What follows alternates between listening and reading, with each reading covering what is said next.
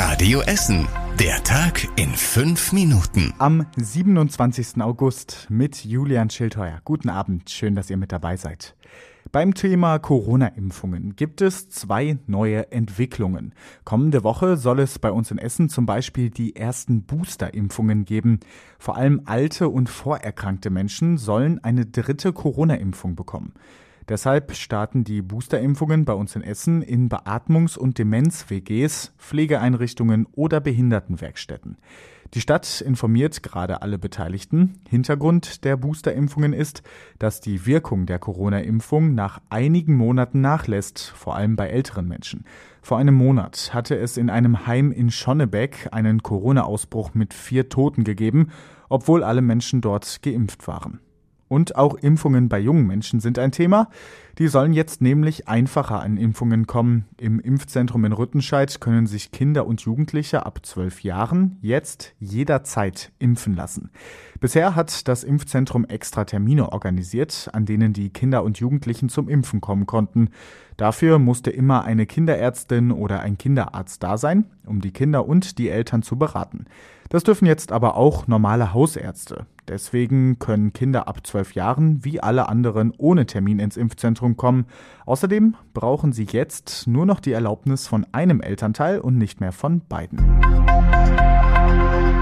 Im Einzelhandel bei uns in Essen wurde heute wieder gestreikt. Die Gewerkschaft Verdi und die Arbeitgeber verhandeln seit Mai um mehr Geld und eine Einbindung in Tarifverträge.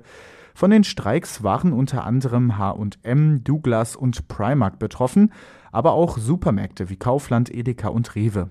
Die Läden blieben offen, es waren aber weniger Mitarbeiter da als sonst, deshalb kam es zum Beispiel an den Kassen zu längeren Wartezeiten. Im Essener Stadtrat haben die Politikerinnen und Politiker über zwei große Themen gesprochen. Unter anderem wurde ein weltweites Thema besprochen, der Klimaschutz. Was kann Essen dazu beitragen? Nun ja, also unsere Stadt will äh, schneller als geplant klimaneutral werden. Die Politiker im Rat haben den Zeitplan verkürzt. Jetzt soll die Klimaneutralität schon zwischen 2030 und 2040 erreicht werden. Bisher war das Ziel das Jahr 2050.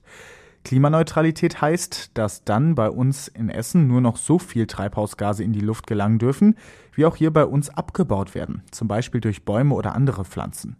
Die Stadt muss jetzt bis Ende des Jahres Vorschläge machen, wie das klappen kann. Es könnten zum Beispiel Gebäude besser gedämmt werden, weniger Benziner auf den Straßen sein oder mehr Strom aus erneuerbaren Energien erzeugt werden. Die Stadt soll auch erklären, wie viel das kosten würde. Große Pläne sind das auf jeden Fall und die hat auch die Essen Marketing.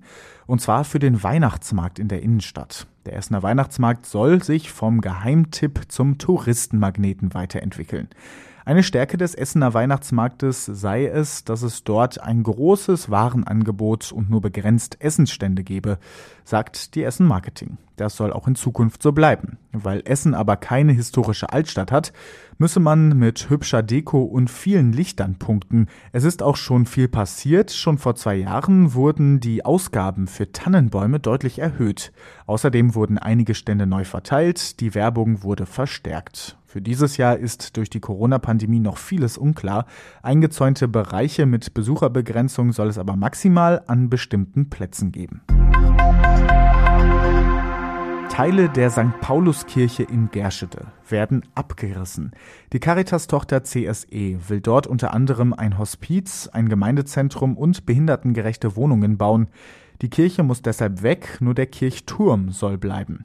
Die Gemeindemitglieder von St. Paulus sollen aber zusammen mit den Architekten entscheiden, welche Elemente aus der alten Kirche übernommen werden können.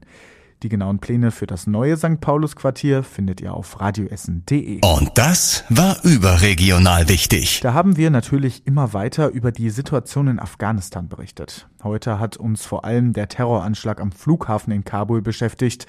Mindestens 85 Menschen sind dabei ums Leben gekommen, darunter 13 US-Soldaten und Dutzende afghanische Zivilisten. Und wir müssen auch noch mal zu uns nach Deutschland schauen. Bald sollen nur noch Geimpfte, Genesene und Getestete in Fernzüge oder Inlandsflüge steigen dürfen. Das will die Bundesregierung durchsetzen und prüft gerade die Machbarkeit, sagte Regierungssprecher Seibert. Wann die 3G-Regel in Kraft treten soll, ist noch unklar. Und zum Schluss der Blick aufs Wetter. Viele Wolken bleiben am Himmel in Überruhr oder Altenessen. Daraus kann es auch immer wieder regnen, heute, Abend und auch in der Nacht. Am Samstag startet der Tag dann wechselhaft und es regnet weiter. Nur kurz lockert es hier und da mal auf. 20 Grad sind morgen höchstens drin.